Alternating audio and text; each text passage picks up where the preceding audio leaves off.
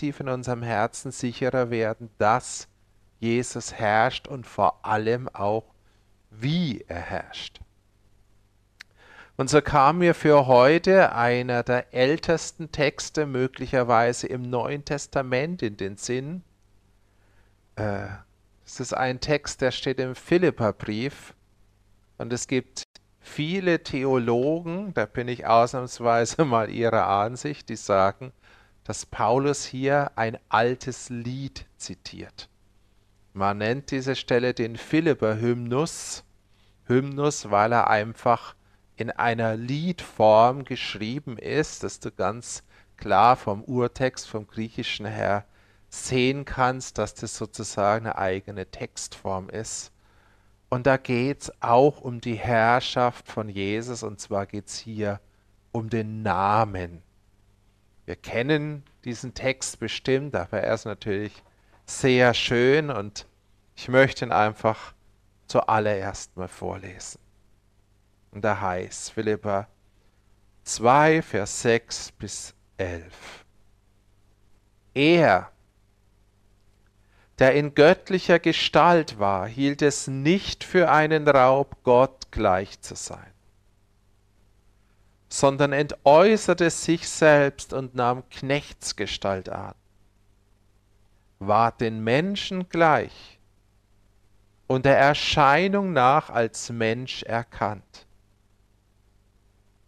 Er erniedrigte sich selbst und ward gehorsam bis zum Tode. Ja, zum Tode am Kreuz.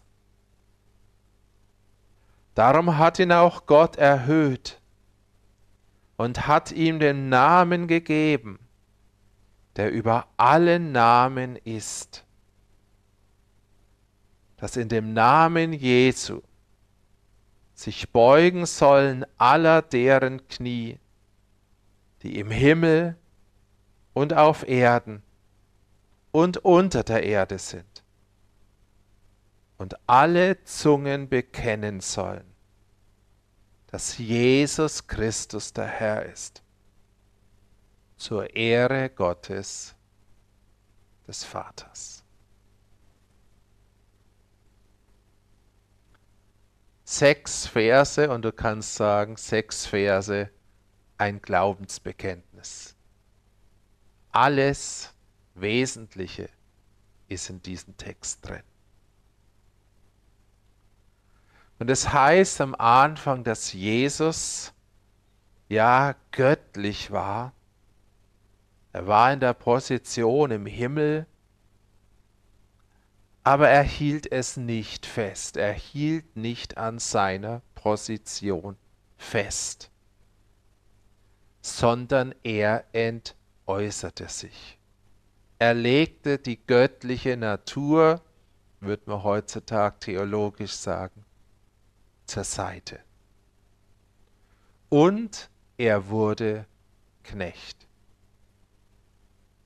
Der Herrscher wurde Knecht und er war den Menschen gleich und der Erscheinung nach als Mensch erkannt. Jesus war Mensch, er sah aus wie ein Mensch, er war 100% Mensch. Er erniedrigte sich selbst. Das ist so krass, das heißt nicht, ja, er hat irgendeinem Befehl nachgegeben, sondern er von sich aus erniedrigte sich. Er diente. Und er war, der wurde gehorsam, ja, gegenüber seinem Vater bis zum Tod und ja, weil das nicht ausreicht, betont hier dieses Lied nochmal zum Tod am Kreuz. Damals für einen Juden die ja verächtlichste Form, die demütigendste Form zu sterben. Also Jesus kam nicht, um zu herrschen, sondern er kam, um zu dienen. Und er hat alles Herrschen beiseite gelassen und er hat gedient, bis er sozusagen, bis ja, er gekreuzigt wurde. Was für ein Gegensatz zu den Herrschern dieser Welt. Aber das war Jesus und das ist Jesus. Und dieser Philipperbrief und dieses, ja, dieses Lied wäre ja, ja nicht komplett, wenn jetzt außer Jesus und außer dem, was Jesus gemacht hat, nicht auch der Vater wäre. Und das ist die eine Bewegung Jesus, der verzichtet auf den Platz beim Vater, aber jetzt kommt der Vater. Und dann heißt darum, weil Jesus das gemacht hat, weil Jesus seine Herrschaft nicht mit Gewalt durchgesetzt hat, weil Jesus gedient hat, hat ihn auch Gott erhöht. Erhöht ist im Griechischen so ein Megawort, Hyper. Ja, wir kennen das Hyper, momentan Hyperinflation, Hyper, Hyper, Hyper. Hyper heißt extrem. Ja, steht hier gar nicht so drin. Gott hat ihn extrem erhöht. Also er hat ihn nicht ein bisschen wieder hoch gemacht. Gott hat ihn, sag's es mal, nicht eigentlich in seine ursprüngliche Position gebracht, sondern er hat ihn weit darüber hinaus gebracht. Und Gott hat ihm den Namen gegeben, der über alle Namen ist. Und das ist eine der stärksten Aussagen im Neuen Testament. Ja, Jesus ist nicht nur vom Vater wieder auferweckt worden, er wurde nicht wieder sozusagen nur lebendig, sondern er wurde, nachdem er wieder lebendig gemacht wurde, er wurde erhöht und er wurde nicht ein bisschen erhöht, sondern er wurde über alles extrem erhöht.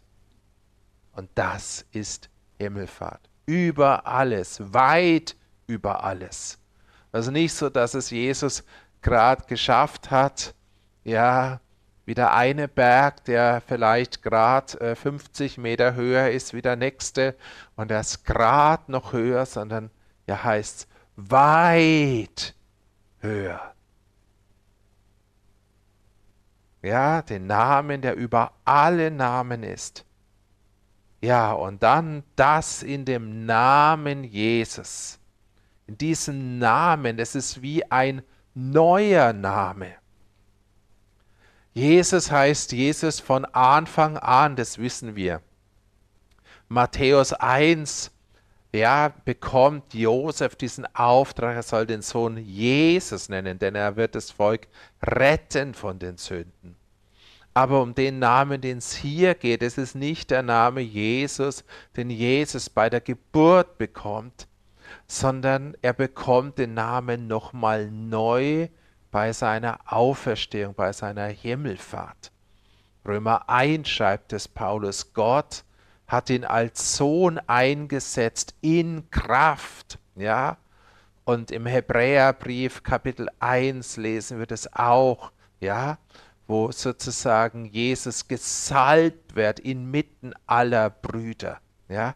Hier geht es um was Neues. Das heißt, es ist nicht der alte Jesus, ja, sondern es ist nochmal ein neuer Jesus. Und dieser Jesus ist so viel stärker, wie es der alte war.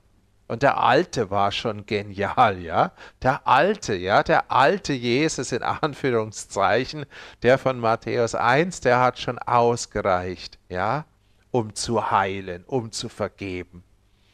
Aber hier ist es noch viel mehr. Und das lesen wir hier, dass in dem Namen Jesus, in diesem Namen, sich sollen beugen aller deren Knie, also von allen Mächten, die im Himmel und auf der Erde und unter der Erde sind. Da sehen wir diese allumfassende Herrschaft von Jesus. Der ganze Himmel, jede Macht im Himmel und wir wissen an anderer Stelle, dass die himmlischen Mächte, es sind die stärksten, ja, die bestimmen, die dominieren die Erde. Aber nicht im Himmel allein, sondern im Himmel und dann auf der Erde und dann auch alles, was unter der Erde ist. Ja, sogar die Gestorbenen, ja, die, die schon unten sind, auch die sollen bekennen. Ja, jedes Knie wird sich beugen, jede Zunge wird bekennen, dass Jesus Christus der Herr ist. Und dann gibt es noch diesen kleinen Zusatz zur Ehre Gottes des Vaters. Das heißt letztendlich, dass Gott, der Vater, wieder Ehre bekommt, dass der Name des Vaters wiederhergestellt wird. Wir wissen das, ja, geheiligt werde dein Name, dieses Gebet, ja, im Vater unser. Ich glaube, es ist niemand so entheiligt wie der Name des Vaters, wenn die Leute sagen, was tut denn alles, warum Gott lässt, warum lässt Gott das und das und das zu, ja. Das Wesen des Vaters ist so entheiligt wegen den falschen Herrschern. Aber im Namen Jesus wird sich alles beugen. Jedes Knie. Und jetzt gibt es noch einen letzten Punkt in diesem Text. Dann könnte ich eigentlich schon Amen sagen. Das ist wahrscheinlich der wichtigste. Und ich glaube, um diesen einen wichtigen Punkt, da möchte Gott heute auch ein ganz dickes Ausrufezeichen machen. Hier heißt in unserem Text, er hat ihm den Namen gegeben. Ja, man gibt einen Namen. Das ist üblich, ja. Ich benenne jemand so. Aber im griechischen Urtext heißt es eben hier nicht, er hat ihm den Namen gegeben, sondern es heißt wörtlich, er hat ihm den Namen geschenkt. Und das Wort, was da verwendet wird, heißt charizomai, ja, und vielleicht kennt er dieses Wort von Charis. Charis ist die Gnade. Und hier heißt es wörtlich, Gott hat Jesus erhöht und er hat ihm dem Namen geschenkt, er hat ihn begnadet mit dem Namen Jesus. Also sinngemäß, der Name Jesus ist Gnade pur. Der Name Jesus war vorher schon ja ein herrlicher Name. Aber seit der Auferstehung, seit der Himmelfahrt hat Gott nochmal wegen dieser ganzen Geschichte, ja wegen all dem, was sozusagen Jesus trägt, ja, durch seine Geschichte, durch sein Leiden, durch sein Sterben, ist sozusagen die Gnade des Wesens, der Gnade Gottes pur in ihn hinein, ich will es mal sagen, so hineingepresst. Ja, in höchster Konzentration, dass es stärker nicht geht. Ja, wenn du Gnade willst, wenn du Gnade brauchst, du findest sie in dem Namen Jesus. Das ist die Aussage dieses Textes und das ist die Kernaussage dieses Textes. Und die Kernaussage dieses Textes ist eben jetzt die, dass in dem Namen Jesus, und hier geht es jetzt nicht primär um die Machtposition, die Jesus innehat, sondern in der Machtposition des Wesens Jesus aller derer Knie, die im Himmel und auf Erden und unter der Erde ihre Knie beugen müssen. Die Gnade Jesu Christi, die Gnade des Namens steht über jeder anderen Macht die ein anderes Wesen hat. Und das ist für uns Himmelfahrt. Wir wissen nicht nur allein, Jesus ist jetzt der Herr, sondern wir wissen in gleicher Weise, die Gnade ist jetzt der Herr. Der, der der Herr ist, ist Gnade. Und hier mit dieser Formulierung, er ist Gnade pur. Und seine Gnade wird jegliche andere Herrschaft in die Knie zwingen.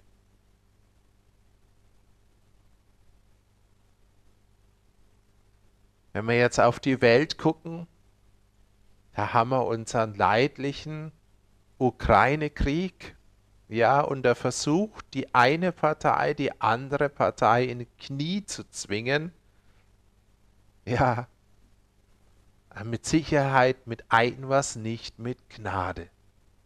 Da geht's, wer ist der Stärkere, wer hat mehr Waffen, wer hat mehr Gewalt. Das ist nicht die Herrschaft von Jesus.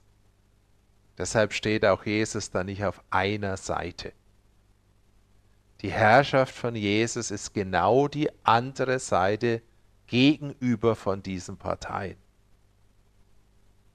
Er möchte beide Parteien in die Knie zwingen, aber in seiner ganz speziell anderen Art, nämlich mit Gnade.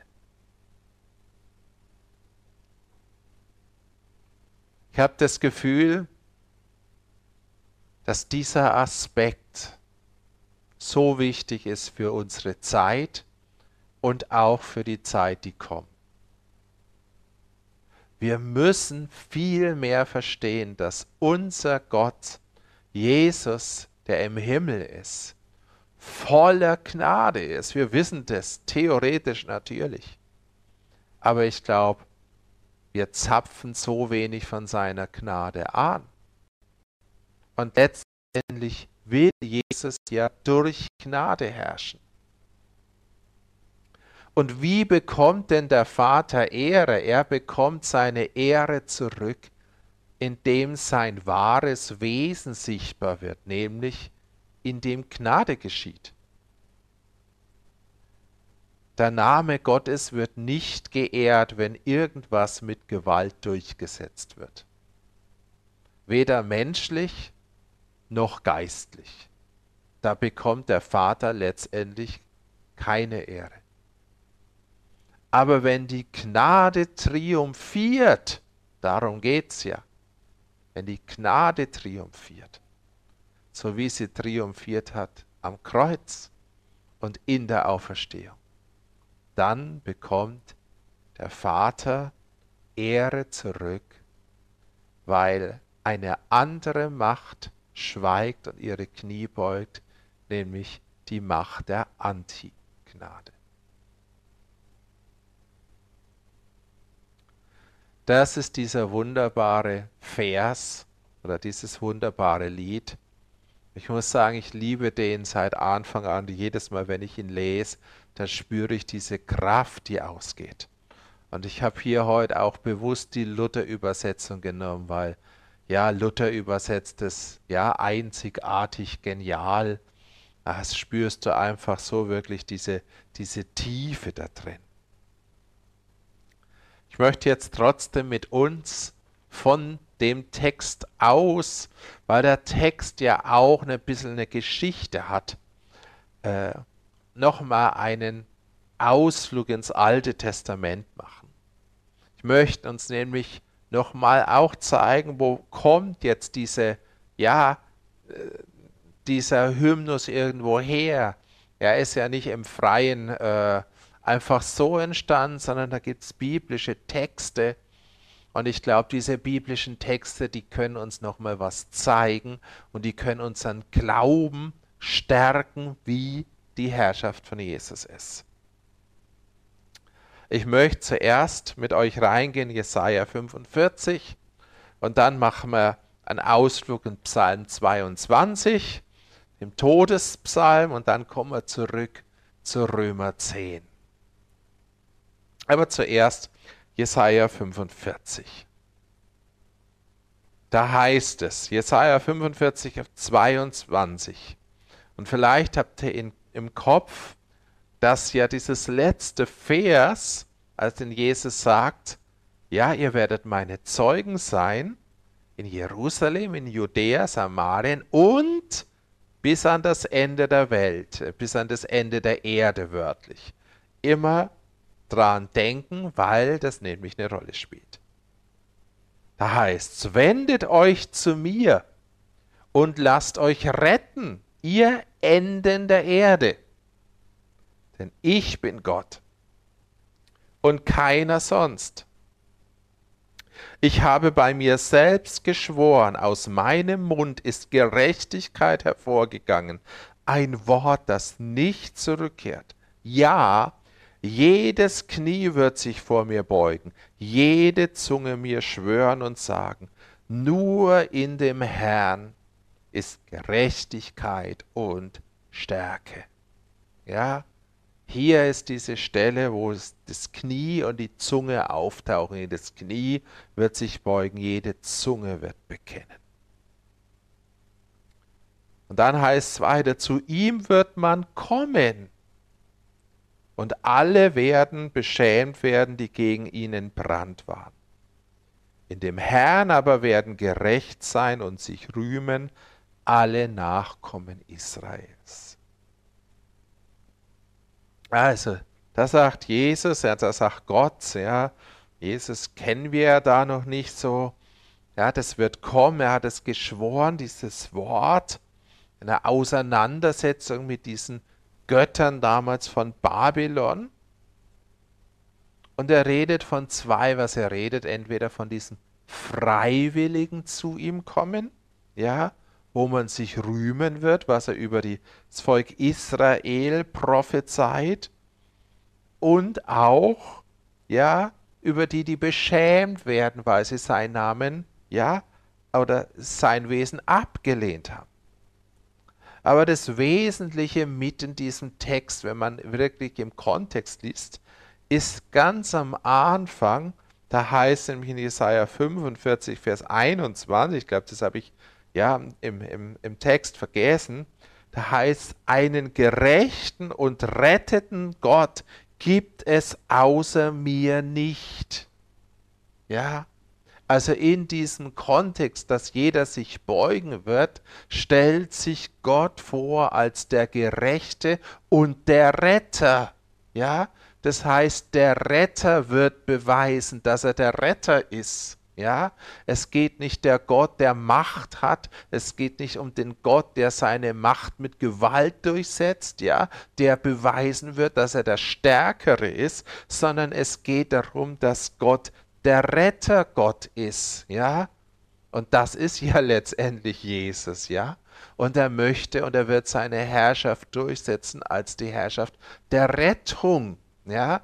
Also wir sehen hier in diesem Alten Testament, dieser Prophetie bei Jesaja, dass es schon genau darum geht, dass Gott beweisen wird, dass er Retter ist und dass er eben anders ist wie alle anderen Götter.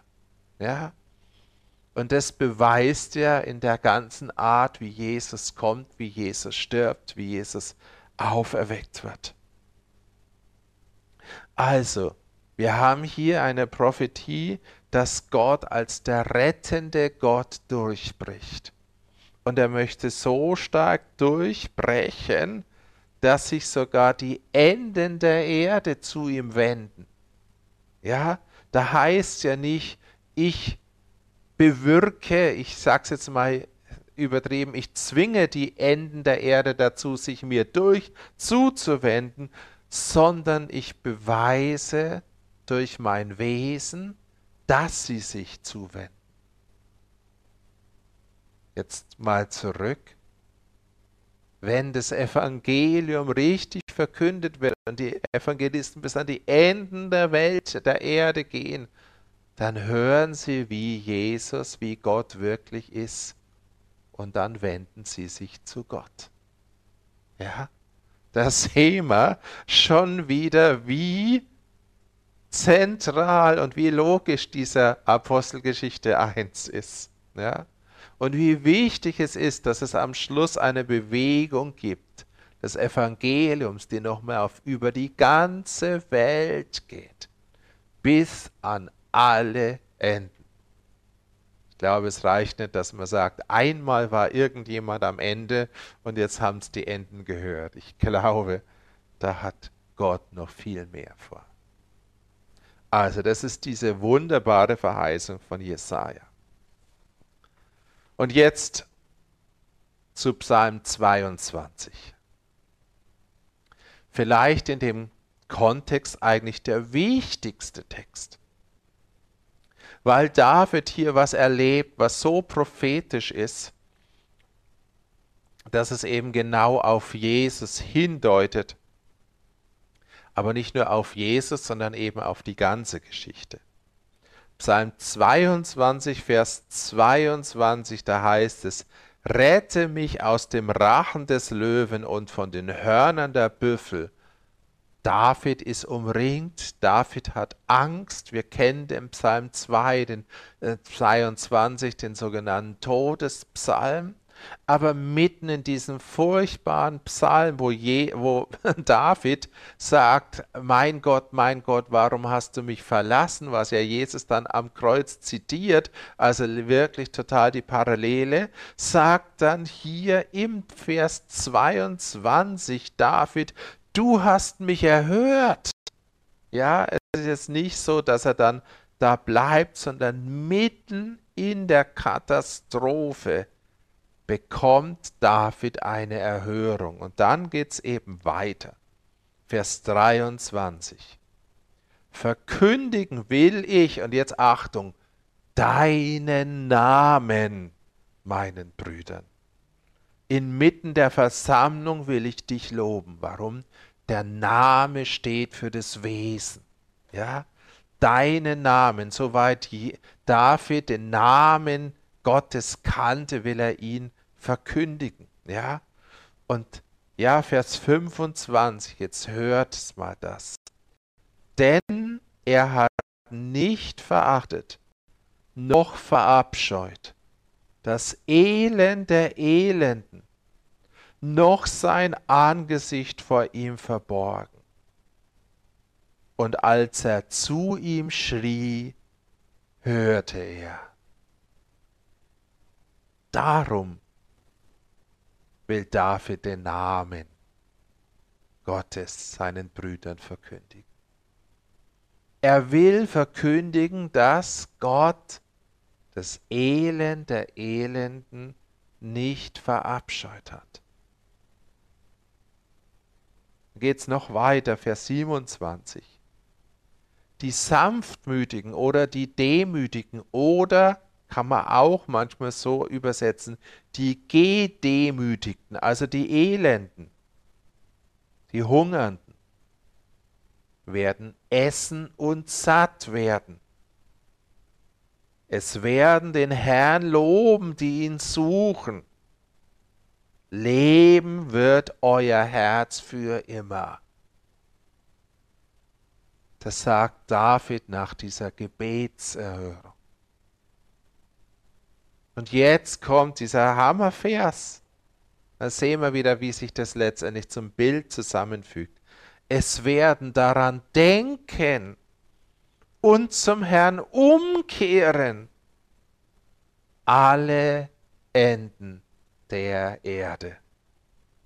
Und vor dir werden niederfallen alle Geschlechter der Nationen.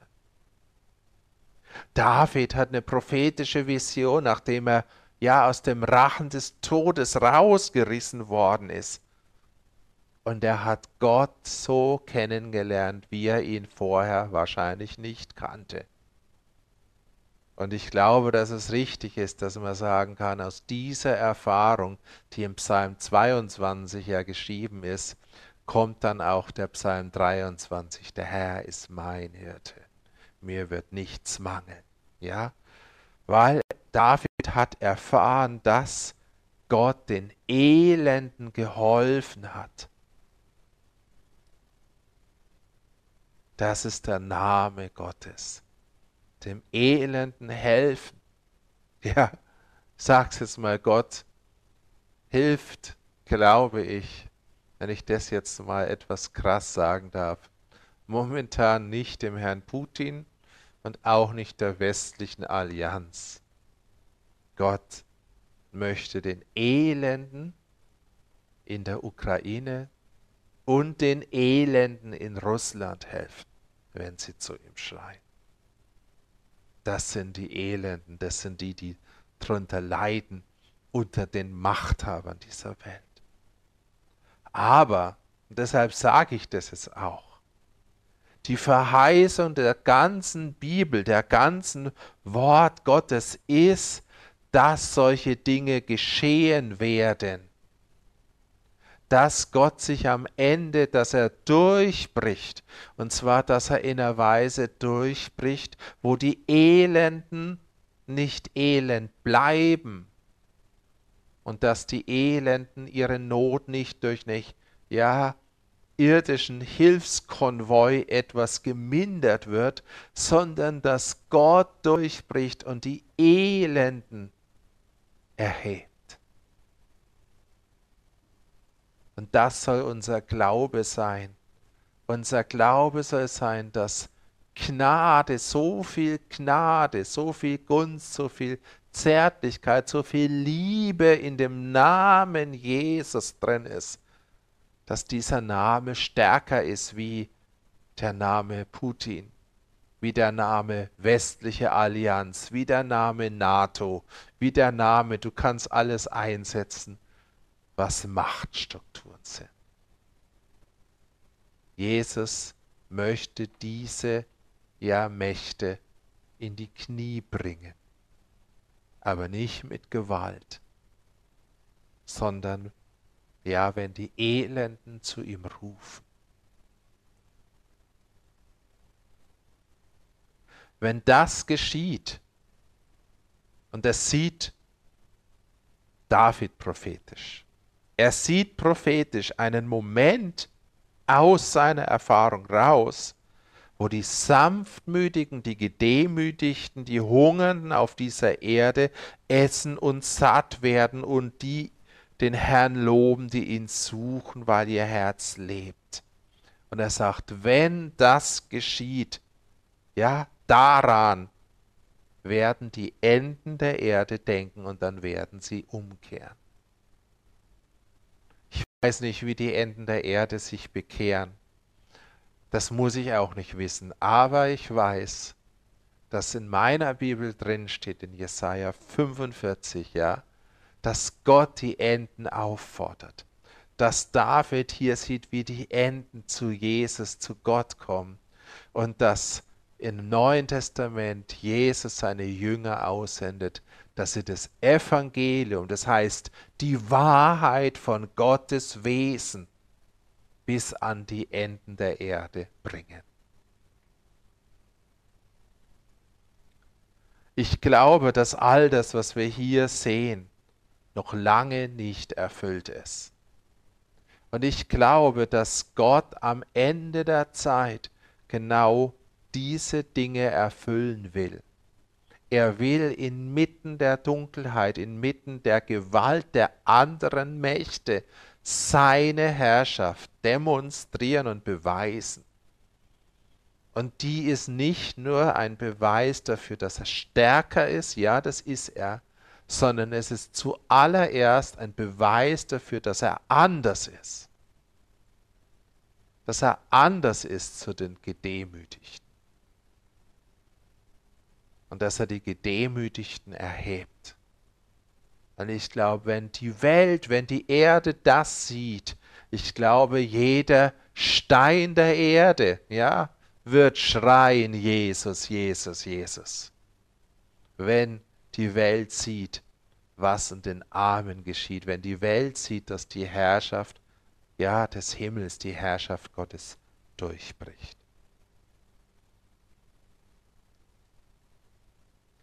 So, jetzt gehen wir zurück ins Neue Testament. Ja, zu Paulus im Römerbrief, wo es um die Errettung geht. Ja, Römer 10, Vers 9, wo er sagt, ja, wenn du mit deinem Mund Jesus als Herrn bekennst, also da geht es um den Namen, und in deinem Herzen glaubst, dass Gott ihn aus den Toten auferweckt hat, dann wirst du gerettet werden. Also da haben wir jetzt genau den Rettergott, von dem Jesaja 45 spricht. Denn mit dem Herzen wird geglaubt zur Gerechtigkeit und mit dem Mund wird bekannt zum Heil. Denn die Schrift sagt, jeder, der an ihn glaubt, wird nicht zuschanden werden. Also es geht darum, dass die Menschen nicht zuschanden. Und jetzt kommt ein sehr, sehr schöner Vers. Da sagt Paulus, denn es ist kein Unterschied zwischen Jude und Grieche. ich ergänze mal, Deutscher, Ukrainer und Russe. Denn er ist Herr über alle.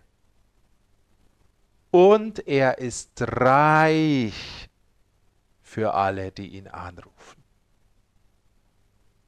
Jesus ist reich. Jesus ist nicht arm, der ist auch nicht nur, sag's jetzt mal, finanziell reich, um das geht es hier gar nicht primär. Es geht um den Reichtum der Gnade. Es geht um den Reichtum, dass er alles wenden kann. Ja? Und dann, letzter Vers 13, denn jeder, und jetzt haben wir es wieder, der den Namen des Herrn anrufen wird, wird gerettet werden. Wunderbarer Text. Aber auch hier wissen wir, wenn wir die Bibel sehr gut kennen, dass Paulus zitiert. Er zitiert nämlich Joel 3, was im Übrigen Petrus dann bei seiner ersten Predigt ja auch macht, ja. Ja, also Petrus in seiner Pfingstpredigt predigt dann eigentlich genau das, was ich euch jetzt so erkläre. Es geht darum, dass sozusagen Jesus erhöht ist, ja, und dass er in seinem Namen mal gerettet werden kann. So Joel 3. Die Ausgießung des Geistes, wo es aber dann weitergeht am Schluss bei Joel 3, Vers 4 heißt, die Sonne wird sich in Finsternis verwandeln und der Mond in Blut, ehe der Tag des Herrn kommt, der große und furchtbare. Also hier redet die Bibel ganz klar von einem ja, Endgericht, vor dem großen Tag des Herrn. Aber hier die Formulierung, Achtung, Ehe. Ja, also bevor das geschieht, gibt es diese großen Zeichen und während dieser Zeit, wo das dann alles geschieht, heißt, und es wird geschehen, also genau in dieser Zeit, jeder, der den Namen des Herrn anruft, wird gerettet werden. Also das sind genau die Verse, die Paulus zitiert. Jeder wird gerettet werden.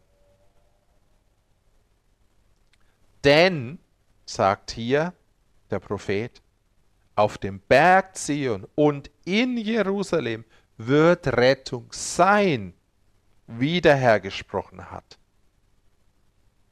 Also, jeder, der den Herrn anruft, wird gerettet werden, aber ergänzt es, denn auf dem Berg Zion und in Jerusalem wird Rettung sein. Also es gibt genug Rettung.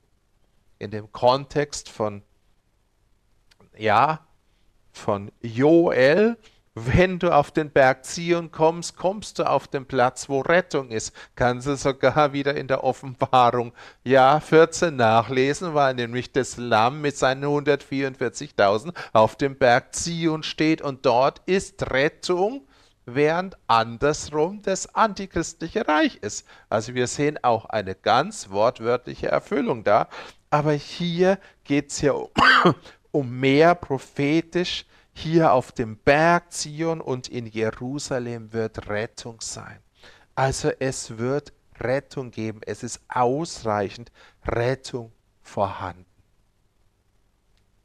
Ich glaube sogar, ich persönlich, dass dieser Vers darauf hinweist, dass es am Ende der Zeiten einzelne Gebiete geben wird auf der Erde, wo Rettung ist ich glaube nicht, dass es nur allein auf dem Berg Zion sein wird, sondern dass es noch andere Plätze geben wird. Aber Ja, weil die Leute müssen ja irgendwo hin, auch real. Aber das Wesentliche für uns jetzt ist erstmal das, dass auf dem Berg Zion, ja, in der Ewigkeit, auf dem ewigen Berg Zion, den gibt es hier auch, und im neuen Jerusalem wird Rettung sein. Und es ist die Fülle von Rettung da. Und in dieser Zeit, ja, sagt hier Joel, wo Chaos kommt, heißt jeder, der den Namen des Herrn anruft, wird gerettet werden. Das heißt für mich, das Leben wird sich wirklich wenden, so wie sich das Leben von David gewendet hat. Wir werden die stärksten Errettungsgeschichten, die stärksten Befreiungsgeschichten und so weiter noch erleben, wenn wir wirklich erkennen und wissen, wie stark der Name Jesus ist. Und dass in dem Namen Jesus eben nicht nur die Stärke ist, sondern dass vor allen Dingen in dem Namen Jesus die Gnade und die Liebe Gottes ist. Seine Kraft, seine Stärke, seine Gnade und seine Liebe. Ich glaube, wenn wir heute an Himmelfahrt denken, dann sollen wir denken, Jesus, der, der sein Leben aus Liebe und aus Gnade für die Menschheit hingegeben hat. Ihn hat Gott auferweckt. Ja, es gab diese Gegenbewegung.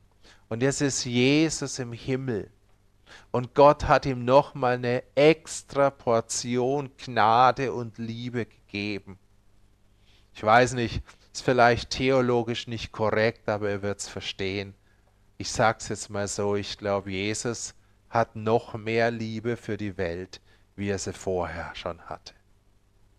Und da ist noch mehr an Kraft zur Erlösung und zur Veränderung drin, wie es vielleicht vorher war.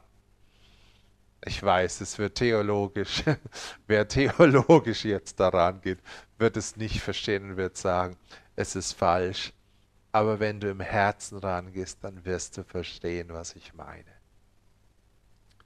Der Name Jesus, der Name über alle Namen, der Name über jeder Macht im Himmel, der Name über jeder Verdrehung, über jeder Perversion, über jeder grünen Ideologie, über jeder Gender-Ideologie, über jedem Krieg und über allem, was Tod bringt.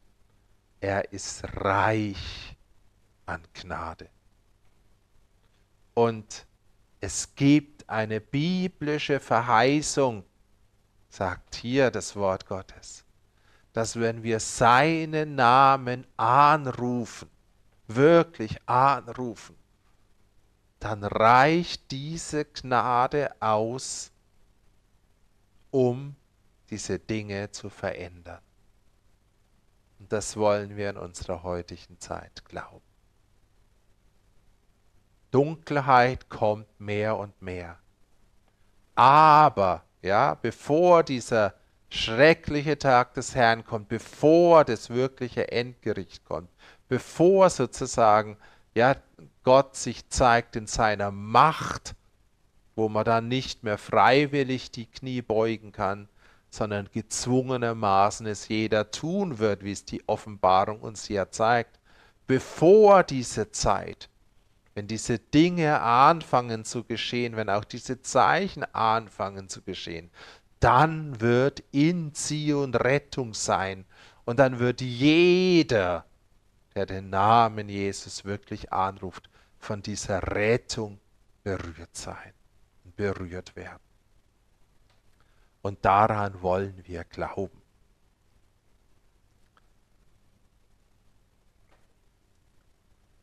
Jesus ist der wunderbarste Name. Im Namen Jesus zur Himmelfahrt wollen wir daran denken, dass Jesus nicht nur der Mächtigste ist. Ja, es ist ihm gegeben alle Gewalt, alle Macht im Himmel und auf Erden. Das lehrt uns das Evangelium nach Matthäus. Aber diese anderen Stellen lehren uns auch, dass die Gnade auf dem Thron sitzt.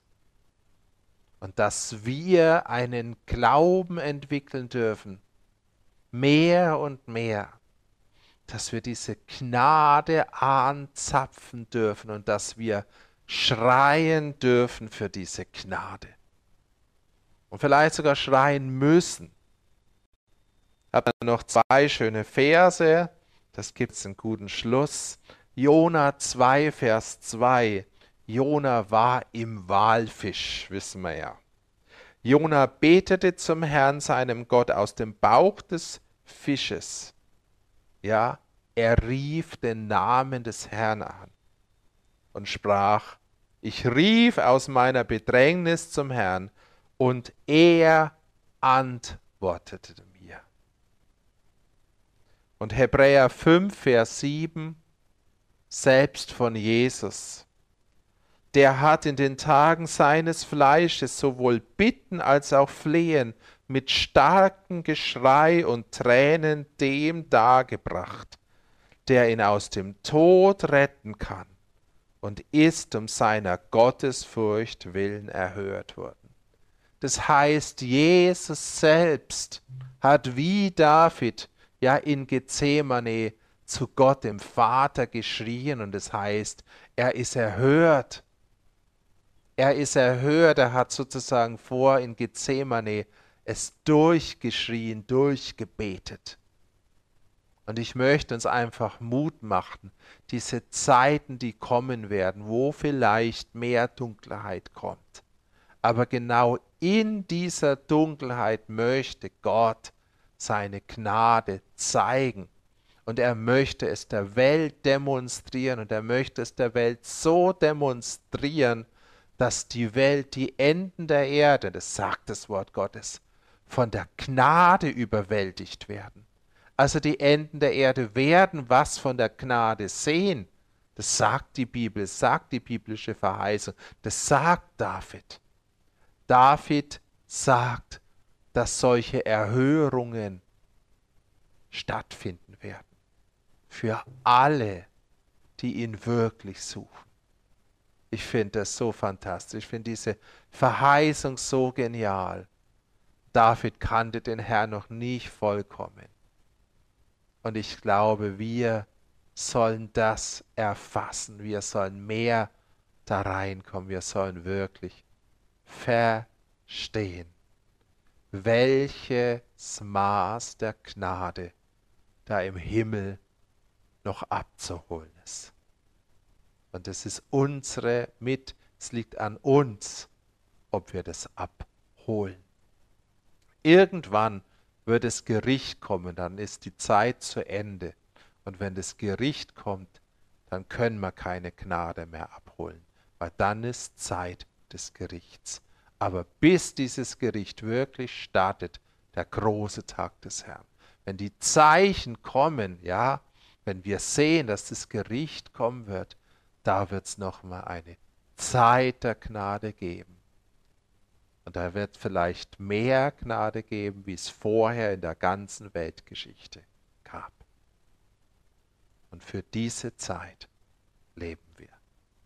Und vielleicht in dieser Zeit leben wir. Jesus, ich danke dir jetzt einfach für dieses Wort und ich danke dir vor allem für diesen wunderbaren Namen. Jesus, ich kann nur immer wieder staunen, ja, wenn ich dran denke, dass dein Name, dass Gott dich mit dem, mit dem Namen Jesus begnadet hat, dass in dem Namen Jesus so viel Gnade drin ist. Herr, so wollen auch wir heute diesen Namen anrufen. Wir wollen ihn anrufen über all den gnadenlosen Situationen unserer Welt. Und wir beten, dass du wirklich deine Gnade erweist. Ich bete, dass du durch deine Gnade Blinde sehend machst, dass du die Verblendeten sehend machst, Herr. Egal durch welche Ideologie und durch welchen Geist sie verblendet sind. Ich bete, dass sie sehend werden. Und ich bete, dass sie sehen, wer auf dem Thron sitzt. Und dass, und dass sie dich in deiner Güte kennenlernen. In Jesu Namen. Amen. Und jetzt singen wir zum Abschluss noch dieses Lied. Jesus in deinem Namen ist die Kraft, der die Blinden sehend macht. Ich glaube, das ist wirklich ein Schlüssel, dass die Blinden, die Verblendeten, dass sie sehend werden. Und es ist unsere Aufgabe. Lass uns diesen Jesus verkündigen. In Jerusalem, da wo du lebst, in deinem Umfeld, in allen Nationen und bis an die Enden der Erde. Ich segne euch. Tschüss.